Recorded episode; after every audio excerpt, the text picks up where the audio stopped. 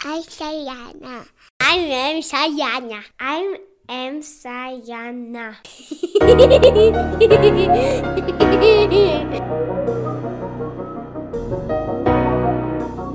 Hi, I am Sayana. Welcome you to another episode.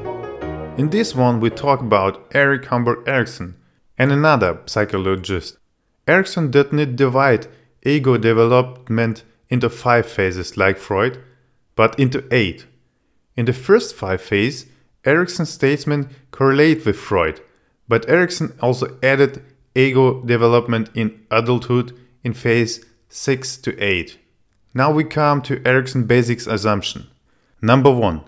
Every human being develop in his stage, which is laid out from birth. Number 2. Moreover, in each stage, the human being goes through a rising crisis. Number 3. Healthy personality should successfully cope with individual crises. Number 4. Each stage is assigned to a topic, which can be mastered positively or negatively. Number 5. Abilities are present from birth but became dominant only in the certain stage. That was the basic assumption. Erikson set up his theory as help because if the individual find out which crisis was not yet successfully mastered, this can still afterwards problems in the personality development purposefully work off and develop its personality further.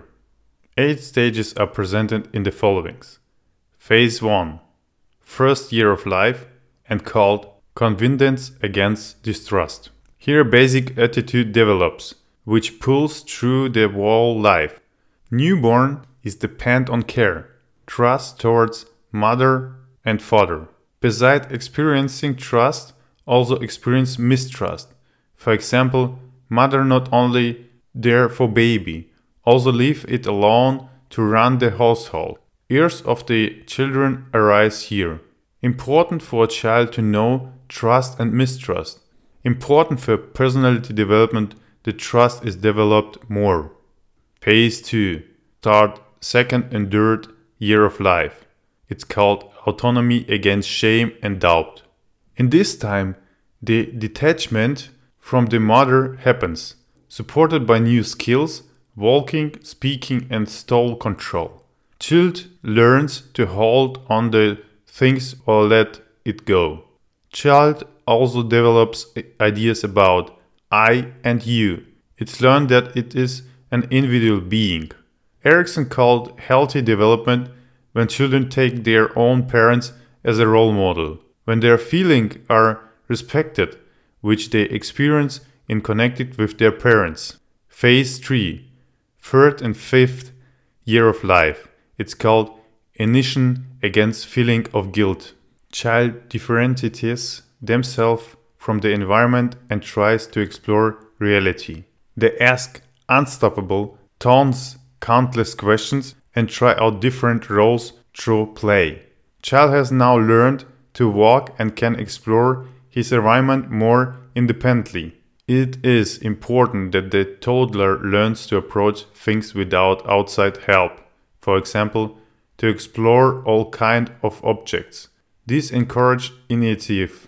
On the other hand, the child now begins to deal more with the, his gender. This eventually leads to an unfamiliar situation for the parents. While going through this crisis, the toddler also gets to know feeling of guilty. It is during this time that the consistency is formed. A successful experience of this stage is when the child has learned to take initiative, as well as how to deal with his feelings of guilt. My mic is muted until the next episode, where we learn together again. Always remember that parenting doesn't have a second chance. Let's explore the right educational path together, because we reap what we sow. All for Sayana and Sayana for all. So viele Wälder und Berge, hier spricht die Mutter Natur. Die Leute setzen sich ein, sind alle füreinander da. Wir malen Wände an, künstlerisch und allen macht Spaß. Schon von klein auf lernt man einzigartig zu wohnen. Mit über 100 Nationen, verschiedene Religionen. Hier ist alles vereint und wir lieben Emmerts Grund. Man will das Gegenteil beweisen, doch wer liefert den Grund? I love you, Sayana.